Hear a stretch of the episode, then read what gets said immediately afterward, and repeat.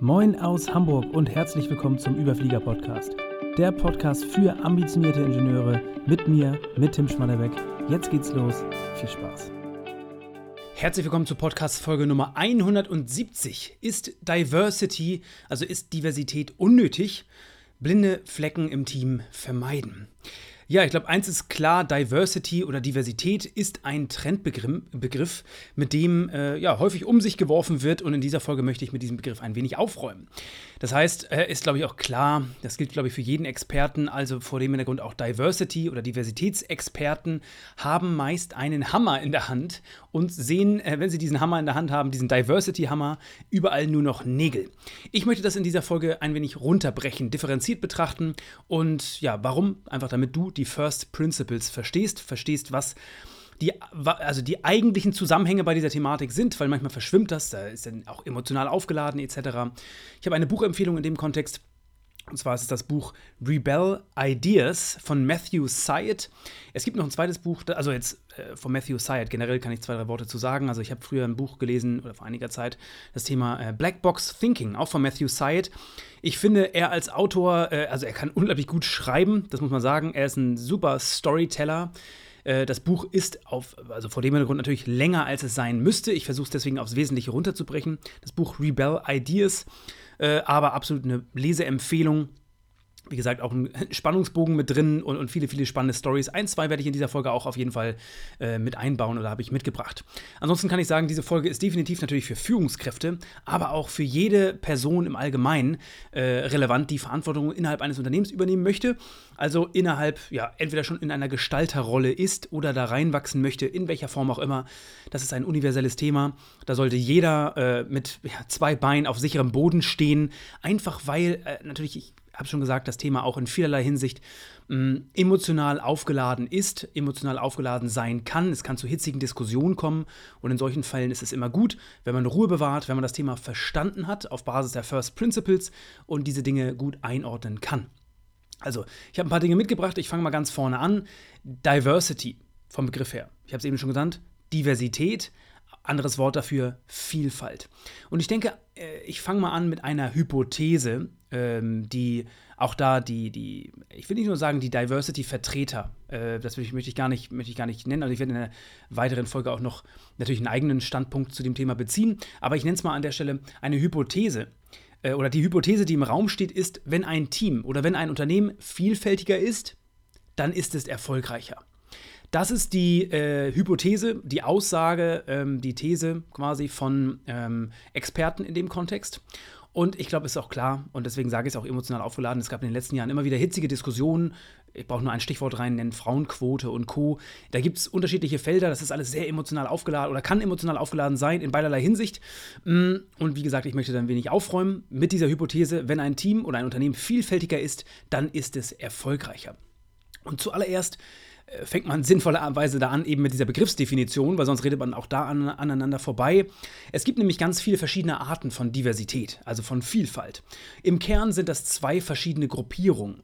Einmal ist es demografische Diversität, also im Hinblick auf Geschlecht, Alter, Nationalität, vielleicht auch äh, Religionsdiversität etc. Das ist so die, die eine äh, die, die eine Art von Diversität. Und das zwei, die zweite Art von Diversität ist die, und da äh, spricht Matthew Syed in seinem Buch ähm, Rebel Ideas auch sehr intensiv drüber, oder das ist der Fokus des ganzen Buches. Und zwar ist es das neben der demografischen Diversität die kognitive Diversität, also Cognitive Diversity. Und das bedeutet unterschiedliche Perspektiven, unterschiedliche Erfahrungen, unterschiedliche Denkweisen, also Thinking Styles verschiedene Erkenntnisse, generell also verschiedene Blickwinkel. Und man muss dazu sagen, beide diese Arten, demografische Diversität und kognitive Diversität, die haben selbstverständlich ganz, ganz große Überschneidungen. Bedeutet Menschen mit unterschiedlichem Background, also unterschiedliche Nationalität, unterschiedlichen Kultur, Background, äh, also Hintergründen, die haben dementsprechend wahrscheinlich unterschiedliche Erfahrungen gemacht und denken dadurch anders über Probleme nach oder gehen anders an Probleme ran. Das heißt also, diese beiden Konzepte oder diese beiden Diversitätsarten oder Gruppierungen, nenne ich sie jetzt mal, sind unterschiedlich, haben aber eine ganz, ganz große Schnittmenge. Wichtig aber beim Verständnis ist, ähm, der, die, die folgende Unterscheidung, nämlich ein Team, das von außen her sehr gleich aussieht, also optisch, aus der demografischen Sicht sehr gleich aussieht, kann sehr divers sein. Und an, andersrum auch, ein Team, das äußerlich sehr divers aussieht, von, von, von Geschlecht, Alter, Nationalität, natürlich aber auch Hautfarbe etc., also auch Religionsbackground, ähm, kann äußerlich sehr divers aussehen, ist aber sehr homogen und gleichdenkend. Und das ist ein ganz wichtiger Punkt. Deswegen äh, sagt Matthew Syed, bei der ganzen Thematik ist es wichtig, den Fokus auf die kognitive Diversität zu legen. Das heißt, Deswegen zur Hypothese zurück. Wenn ein Team oder ein Unternehmen kognitiv vielfältiger ist, dann ist es erfolgreicher. Und da auch wieder der nächste Punkt, demografische Vielfalt ist ein Indiz für kognitive Diversität, ist aber nicht gleich kognitive Diversität. Und ähm, genau, es geht also im Kern nicht um demografische Diversität, sondern um kognitive Diversität. Es gibt eine Ausnahme, das muss man sagen, auch äh, ich rede jetzt hier, hier ich habe die Hypothese aufgestellt, wenn ein Team oder ein Unternehmen vielfältiger ist, dann ist es erfolgreicher. Es gibt andere Dinge, ähm, das lasse ich hier mal ein bisschen außen vor, gerade im Bereich Marketing.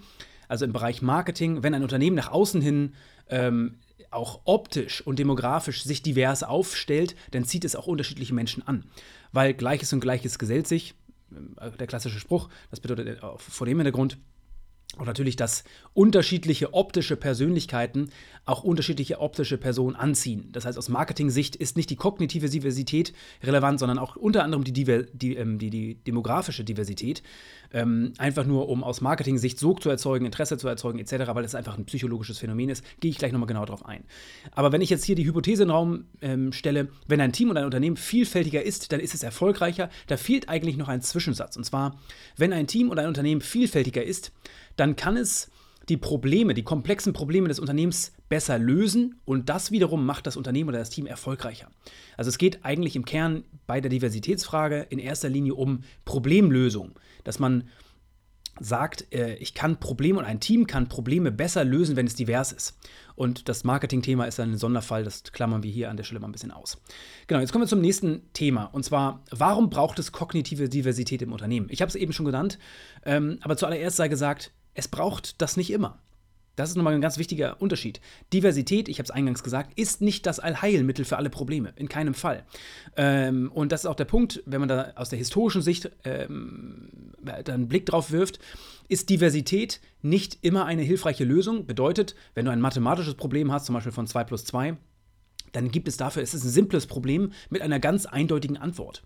Und es ist auch so, wenn man die Historie der Menschheit sich anschaut, dann gab es vor einigen hundert Jahren, also waren die meisten Menschen mit, mit eher solchen Problemen konfrontiert in ihrem Alltag. Also mit simplen, einfachen Problemen. Und ähm, Diversität ist ein Mittel, was hilft, Komplexität zu beseitigen. Da gehen wir gleich nochmal drauf ein und, und auch blinde Flecken in dem Kontext zu beseitigen. Und bei 2 plus 2 gibt es wenig blinde Flecken. Das ist ein relativ simples Problem. Da brauche ich kein diverses Denken. Und daher stammt auch der Glaubenssatz für viele Personen und für viele Unternehmen tatsächlich auch. Da gebe ich, gleich auch nochmal ein Beispiel für. Ähm, dass der Gedanke, anders zu denken, ist eine Form von Ablenkung. Also Diversität ist eher eine Form von Ablenkung. Also es gibt zwei zwei äh, Bereiche quasi High Performance oder Diversität. Beide Dinge gehen nicht, sondern sie schließen sich quasi aus. Und das bedeutet, wenn du die Gleichung 2 plus 2 lösen willst, dann ist es ein simples Problem mit einer einfachen Antwort, und zwar 4. Und wenn jetzt jemand um die Ecke kommt und das nochmal hinterfragen möchte und divers darüber nachdenkt, dann ist das eher eine Form von Ablenkung. Und das, ich glaube, es gibt viele Leute, die das so wahrnehmen bei simplen Problemen. Wenn andere Leute das nochmal hinterfragen wollen, dann eben das Gefühl, die Antwort ist doch simpel, das Problem ist simpel, es gibt eine klare Antwort. Wir, warum müssen wir uns jetzt noch dreimal um Kreis drehen? Das ist doch eine Art von Verschwendung. Und so gibt es viele Personen und viele ähm, Firmen entsprechend auch, die Diversität eher als eine Art von Verschwendung sehen. Und das ist tatsächlich, ähm, hat auch psychologische Hintergründe. Da gehen wir gleich nochmal genau drauf ein. Aber wichtig ist zu verstehen, die meisten Probleme, äh, die Teams und Unternehmen heute lösen wollen und müssen, die sind sehr komplex.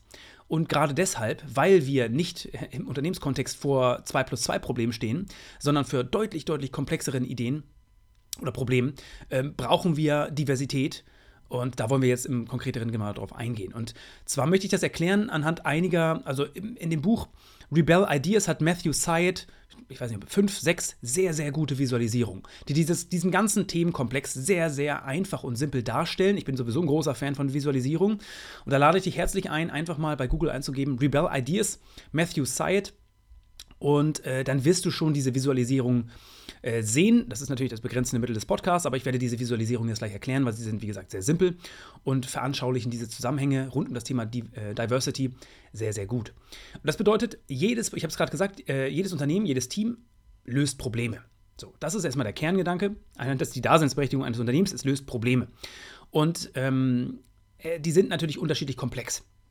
Und je nachdem, welches Problem du als Person löst oder auch du als oder ihr als Team löst, ist es äh, erstmal wichtig zu verstehen, welches Problem löst überhaupt. Und dann, und das ist jetzt die, da geht's los mit der ersten Visualisierung, dann, also Matthew Syed sagt, äh, jedes Problem, äh, unabhängig vom Komplexitätsgrad, hat einen sogenannten Problem Space.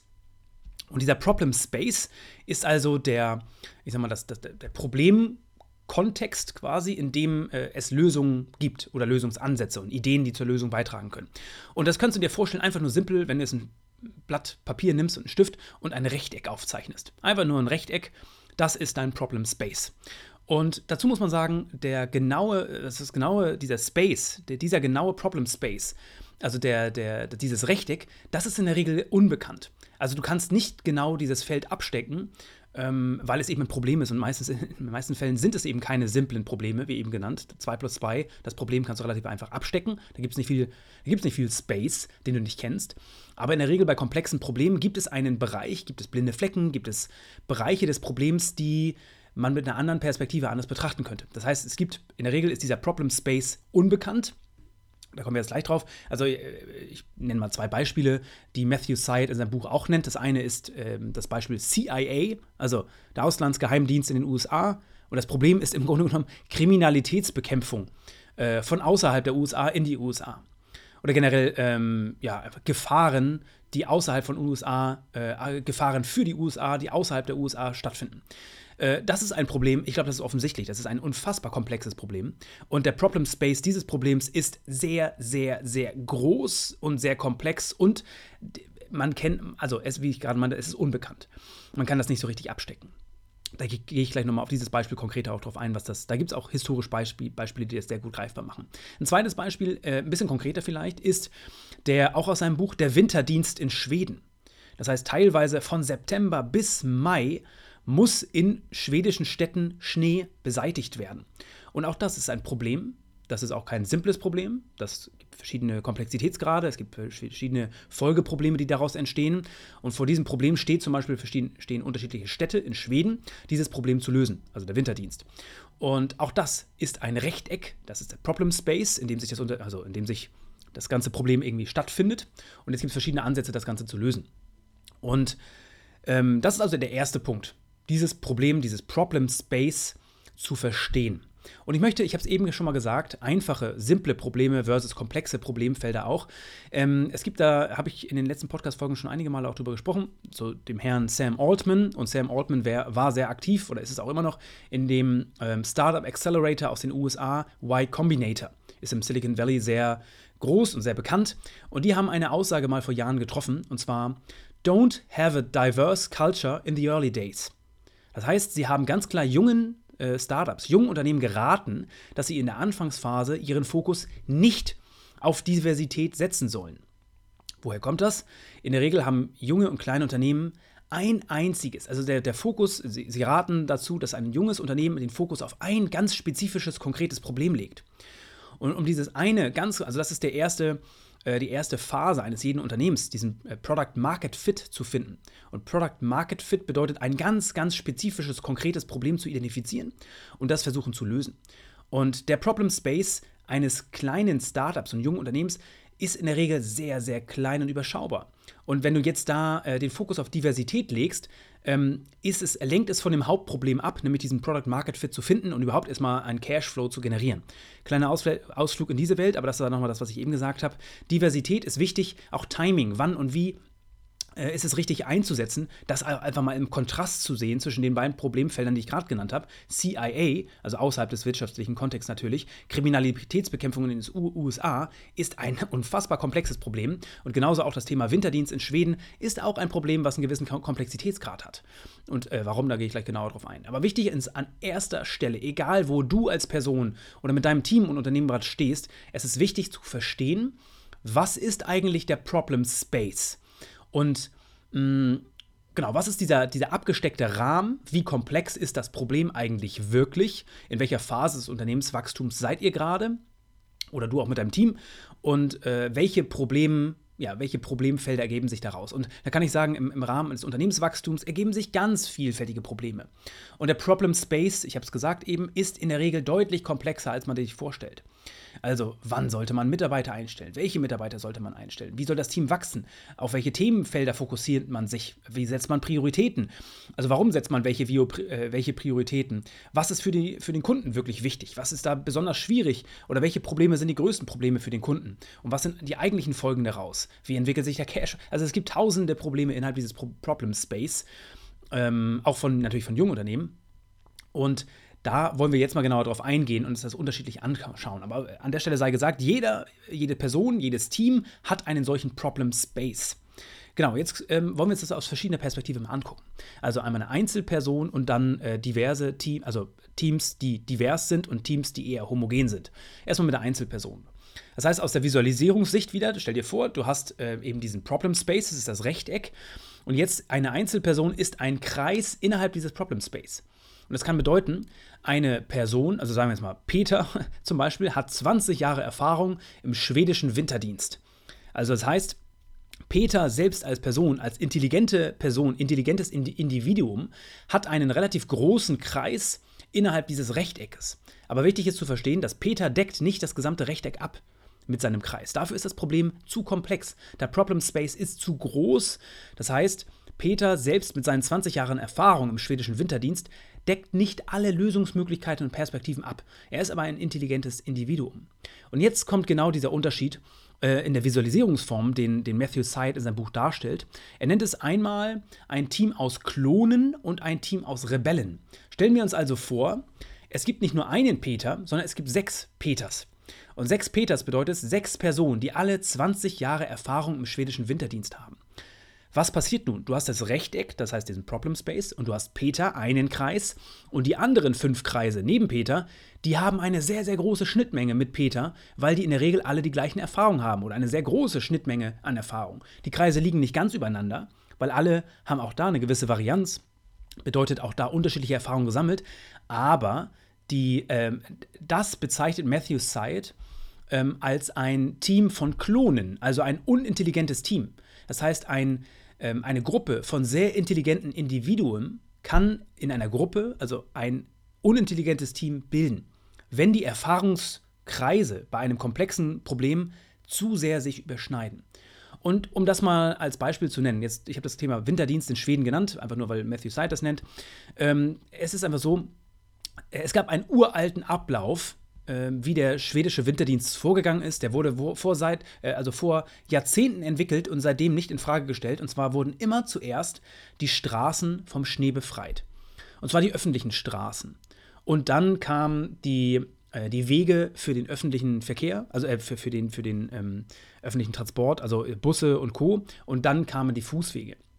Hat man gesagt, okay, der klassische Schwede fährt mit dem Auto und muss zur Arbeit und muss die Wege äh, bewältigen quasi. Und deswegen ist es wichtig, dass wir die Straße als allererstes vom Schnee befreien.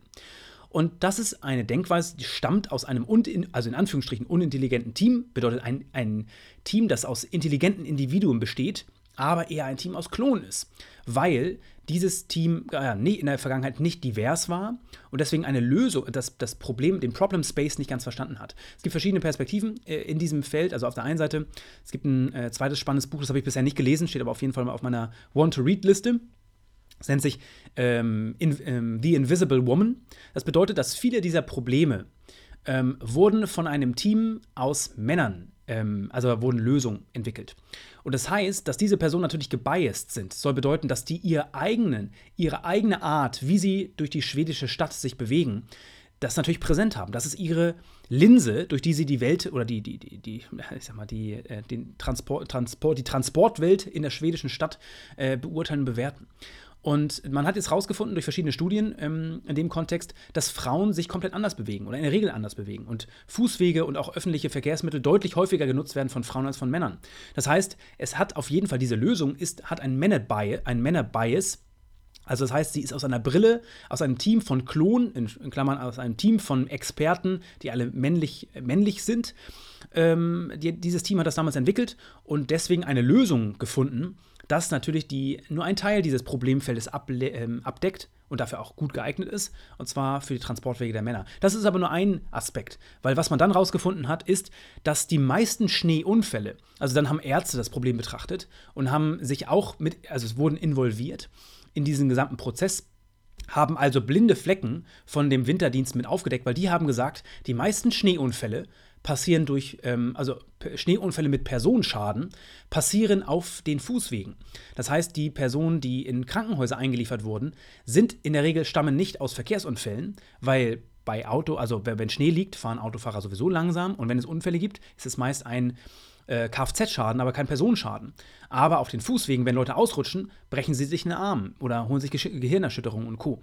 Das heißt, die eigentlichen Personenschäden finden auf den Fußwegen statt. Das heißt, auch da hat man, das hat man in Kosten hochgerechnet und festgestellt, wenn man die Reihenfolge ändert und erst die Fußwege, ähm, äh, Fußwege äh, vom Schnee befreit und dann im Nachgang die Straßen, dann äh, spart man enorm viel Geld, weil man die Personenschäden, also auch dafür die gesamte für die Städte, äh, den, den Gesamtschaden wenn man somit den Kollateralschaden reduziert und dadurch auch die Kosten, die äh, durch Krankenhäuser dadurch entstehen. Und äh, also hat man aus, äh, hier hat man blinde Flecken aufgedeckt, weil man verschiedene Perspektiven eingenommen hat, zum Beispiel die Perspektiven eines Arztes im Rahmen der äh, Winter, also des Winterdienstes. Und das sind eben Themen äh, eines, eines das ist das Zweite, was ähm, Matthew Syed eben aufstellt. Er sagt, ein Team aus Rebellen ist sind ganz viele Kreise, die wenig Schnittmengen haben und sich aber alle innerhalb dieses Rechteckes, also dieses Problem Space, bewegen. Es gibt noch ein zweites sehr schönes Beispiel. Das ist natürlich auch ein, äh, ein Beispiel, womit er in das Buch startet. Genau, wichtig. Ich will auch nicht so viel spoilern. Das sind nur zwei, drei Stories zum Anfang des Buches, hm, falls du es noch lesen willst. Aber ein, ein, ein kleines Thema will ich dann doch spoilern der Anfang des Buches. Und zwar dreht sich das alles um, ich habe es schon genannt, CIA, also den 11. September äh, oder die Anschläge vom 11. September in den USA. Und äh, zwar gibt es in, im Nachgang jetzt viele, viele Kritiker, also äh, gegenüber dem CIA, die gesagt haben, es lagen so viele Informationen vor, das hätte man alles, hätte man alles verhindern können. Und Matthew Syed sagt, äh, nein, ähm, ja, natürlich hätte man das verhindern können, aber dem CIA ist, oder den, den Menschen des CIA ist eigentlich kein Vorwurf zu machen, weil das sind alles hochintelligente Personen. Aber das Problem lag eigentlich eher darin, dass die CIA oder das, das CIA hätte ein Diversifizierungsproblem, also ein sehr großes, komplexes Problem, aber eine sehr homogene Personengruppe also aus kognitiver Diversität um dieses Problem zu lösen. Was ist also passiert? 1996 gab es ein öffentliches Video von Osama bin Laden. Der hat in diesem Video aufgerufen zum Angriff gegen die USA und hat sogar aktiv, auch in der Zeit von also 96 bis in den nächsten Jahren danach, immer wieder Videos veröffentlicht, wo er aufgerufen hat und gesagt hat, es gibt ein, es wird einen großen Angriff geben, einen großen Anschlag wird es geben, den sie in den nächsten äh, Monaten und Jahren ausüben werden. Also es war kein Geheimnis, dass das alles stattgefunden hat. Nur der entscheidende Unterschied war, Osama bin Laden hat das ganze Video aufgenommen in einer Höhle. In einer Höhle und er war sehr primitiv gekleidet. Und die Personen vom CIA haben das alles sehr wohl wahrgenommen und haben das auch sehr gut äh, oder sehr klar und sehr rechtzeitig gesehen. Ähm, sie haben auch sogar Initiativen eingeleitet, um das zu beobachten. Das Problem ist, sie haben diesen Mann nicht ernst genommen.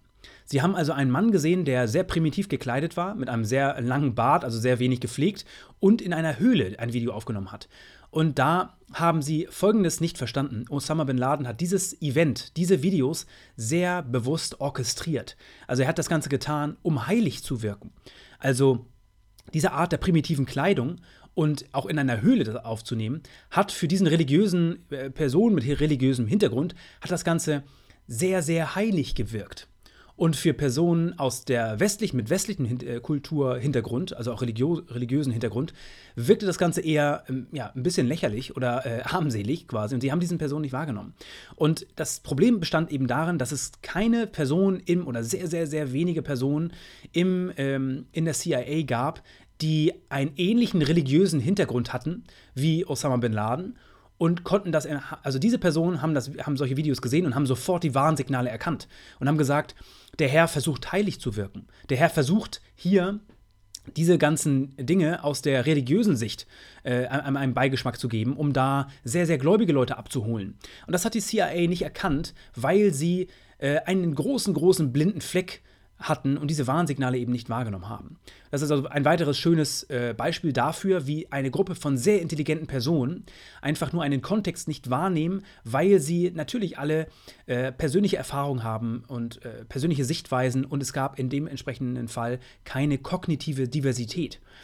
Mm, das heißt, auch da, dem CIA ist es in keinster Weise aufgefallen, dass hier überhaupt ein Problem vorherrscht. Also haben sie die, die Relevanz des Problems überhaupt nicht erkannt. Und das ist etwas, also ein großer Unterschied bedeutet also das, was Matthew Syed sagt, ähm, ein Team aus Klonen ist sehr gefährlich und du möchtest immer ein Team aus Rebellen aufstellen. Und jetzt hat er noch eine weitere Studie, die er in dem Kontext nennt.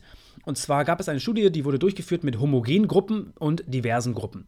Und diese Gruppen, ich kann es nicht genau sagen, ich glaube, da geht er auch gar nicht drauf ein, auf das konkrete Problem, aber die äh, Konstellation sah wie folgt aus. Die Gruppen wurden geteilt, natürlich, also homogene Gruppen versus ähm, diverse Gruppen. Und diese Gruppen sollten unterschiedliche Probleme lösen. Und im Nachgang an diese Problemlösung, auch Diskussionen etc., die sollten gemeinsam in der Gruppe ein Problem lösen. Eine Problemstellung. Und nach der Befragung hat man zwei Dinge getan. Man hat erstens diese Leute befragt und zweitens deren Ergebnisse ausgewertet. Und das Spannende war, bei der Befragung hat die homogene Gruppe hat von dieser Gruppendynamik geschwärmt. Und sie hat gesagt, das hat sich super angefühlt. Wir haben alle an einem Strang gezogen. Das war, wir kamen sehr schnell irgendwie auf einen Punkt. Wir haben uns auf eine Lösung geeinigt und es war alles ein sehr guter, ein sehr produktiver Prozess. Das war die Wahrnehmung, Wahrnehmung der homogenen Gruppe. Und die diverse Gruppe hat gesagt, der Prozess der Problemlösung war unglaublich anstrengend. Das hat lange gedauert. Es war zäh. Es gab immer wieder äh, Diskussionen. Es wurden Dinge in Frage gestellt. Man hat das Gefühl, man dreht sich im Kreis. Und am Ende, man hat also festgestellt, die Person der homogenen Gruppe, die kam quasi gestärkt aus der Session raus, hatten das Gefühl, wow, das war irgendwie, hat sich gut angefühlt und wir haben ja richtig effektiv gearbeitet. Die diverse Gruppe kam richtig entladen, Kräfte entzerrt raus aus dieser aus, aus ähm, der, der Session quasi und hat gesagt, das war unglaublich anstrengend. Das war kräftezehrend. Diese Diskussion, oh Mann, das war anstrengend. Und hat man die Ergebnisse betrachtet und hat man festgestellt, die homogene Gruppe hat viel, viel schlechter performt als die diverse Gruppe. Und das ist übrigens auch, also das ist ein Phänomen, gehen wir gleich nochmal drauf zu sprechen, dass auf der einen Seite Personen, äh, Gleichgesinnte ziehen sich an und Gleichgesinnte, ähm, wenn die miteinander agieren, haben die das Gefühl, dass die sehr effektiv arbeiten gemeinsam.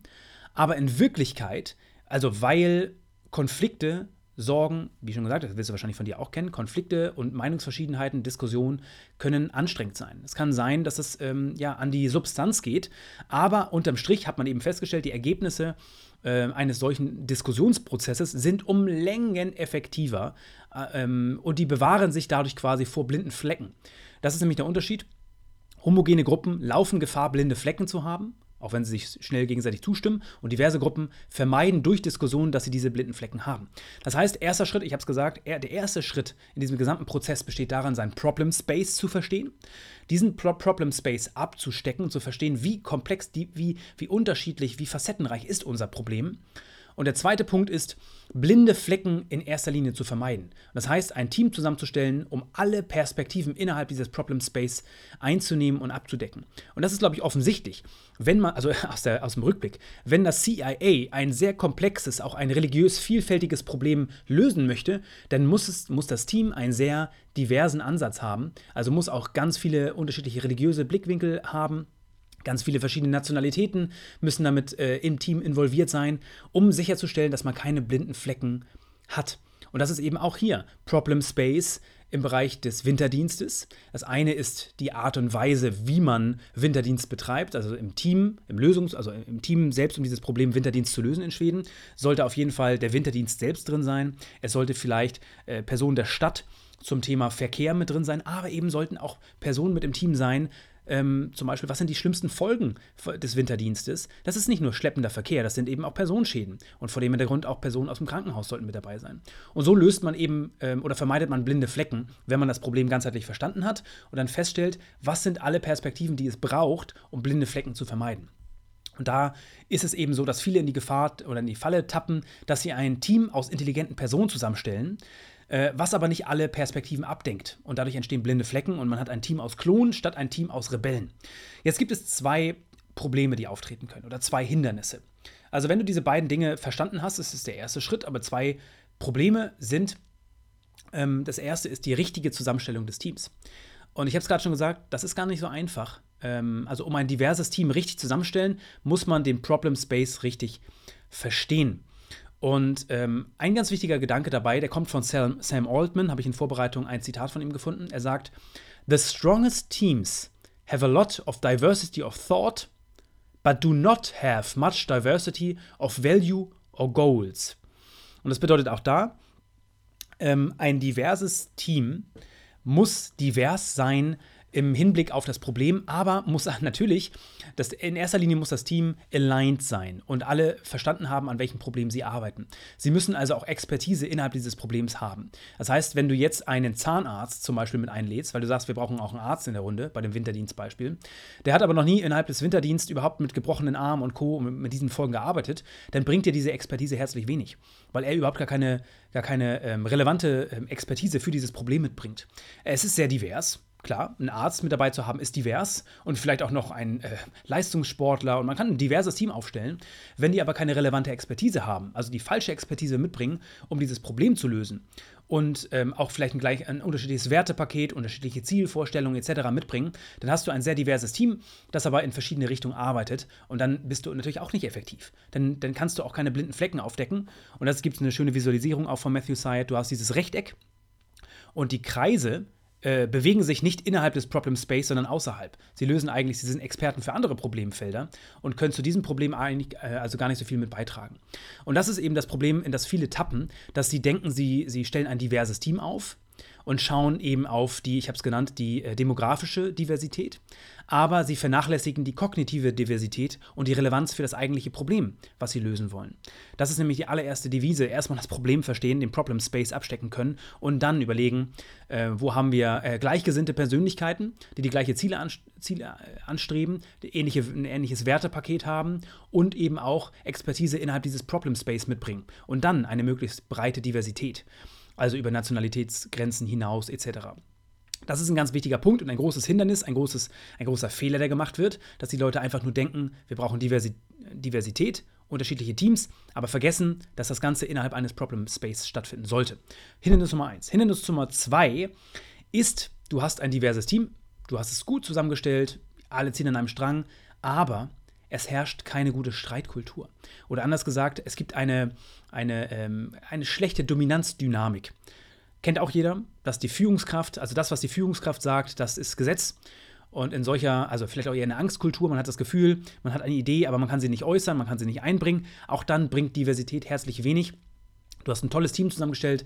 Innerhalb des Problem Space sind alle Bereiche abgedeckt. Aber wenn äh, die Kultur nicht ordentlich aufgestellt ist, also die Führungskraft eher ein, ein Faktor ist, der die, ähm, die, die, die kognitive ähm, Diversität begrenzt durch, ja, in Anführungsstrichen, eine, eine sehr dominante Haltung, sorgt das natürlich auch dafür, dass am Ende nur die Meinung vertreten wird dieses, eines, dieses, dieses Individuums und man keine wirkliche Diversität hat.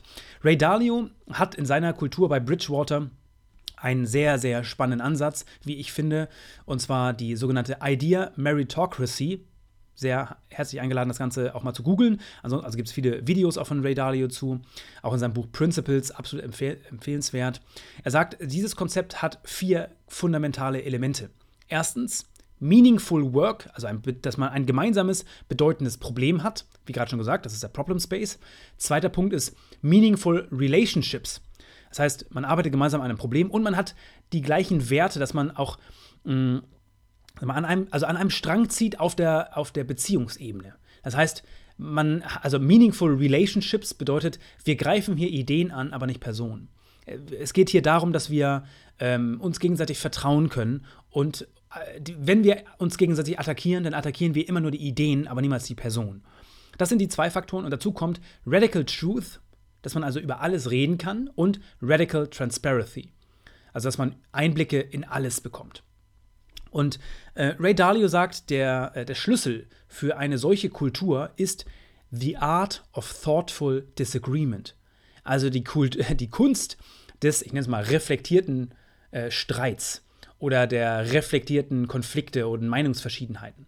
Also eine Streitkultur und konstruktive Konflikte zu fördern, ist ganz, ganz, ganz wichtig. Sich gegenseitig zu challengen, kritisches Feedback zu geben, dass jeder die Ideen des anderen angreifen darf, das ist ganz, ganz wichtig. Und hier an der Stelle sei nochmal gesagt, ich habe eben die Studie erwähnt, diese, dieser Prozess, der fühlt sich für viele Menschen ganz, ganz unangenehm an.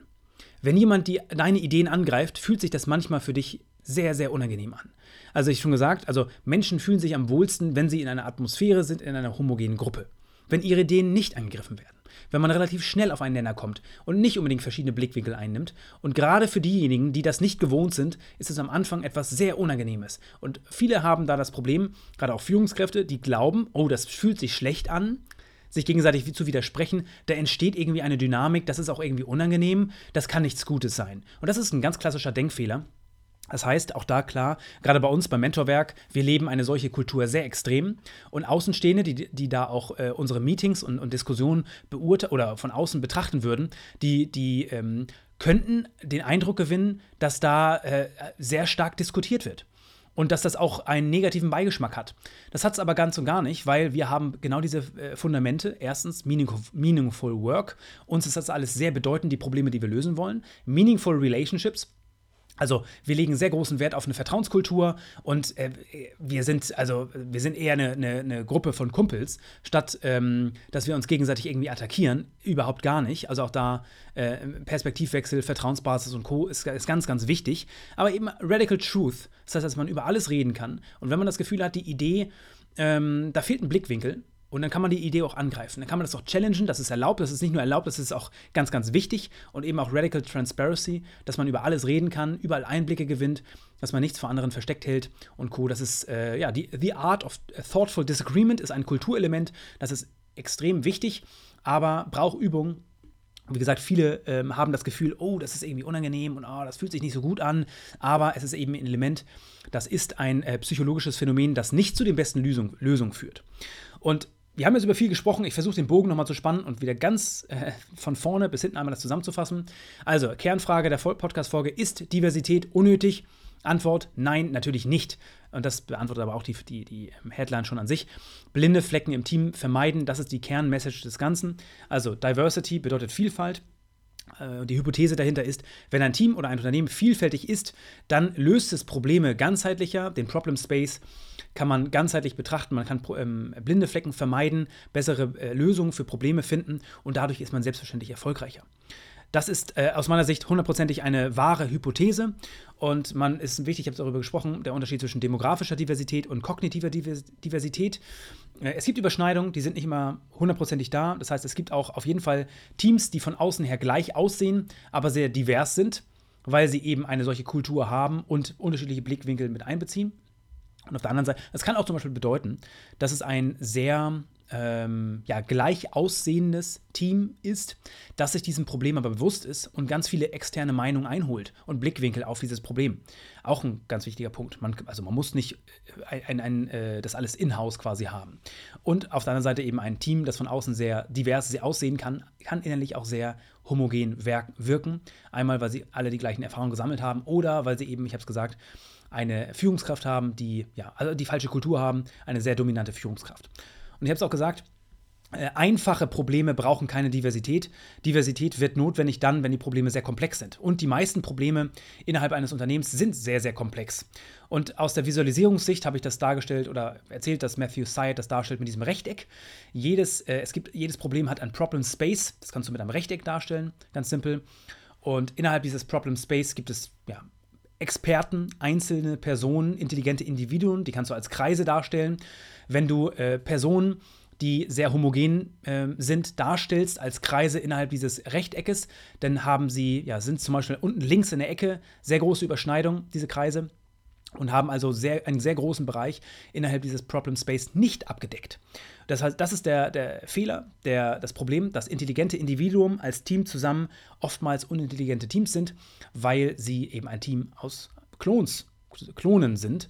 Und auf der anderen Seite, ein Team aus Rebellen bedeutet, dass man eine, ähm, ja, versucht, diese Kreise dass diese so wenig Überschneidung wie möglich haben innerhalb dieses Problem Space, dieses Rechtecks, damit man eben blinde Flecken vermeidet, alle Perspektiven innerhalb dieses Problem Space abdeckt. Ich habe über einige Beispiele gesprochen, CIA, Winterdienst in Schweden etc habe auch da von, dem, ähm, von der Studie gesprochen, dass Personen ja sehr viel äh, angenehmer das finden, mit homogenen Personen zusammenzuarbeiten, statt in diversen Gruppen. Das ist deutlich anstrengender. Soll aber bedeuten, äh, Diskussionen sind anstrengend, aber wertvoll, weil man blinde, blinde Flecken vermeidet. Und ich habe zwei äh, Hindernisse noch genannt. um eben da gut aufgestellt zu sein. Das erste ist eben falsche Expertise. Das heißt, wenn man zu sehr den Fokus legt auf äh, demografische Diversität und nicht auf kognitive Diversität, denn im Zweifel hat man Expertise mit an Bord, die für das Problem gar nicht relevant ist. Also die Kreise der Person befinden sich außerhalb des Problem Space, also außerhalb des Rechtecks.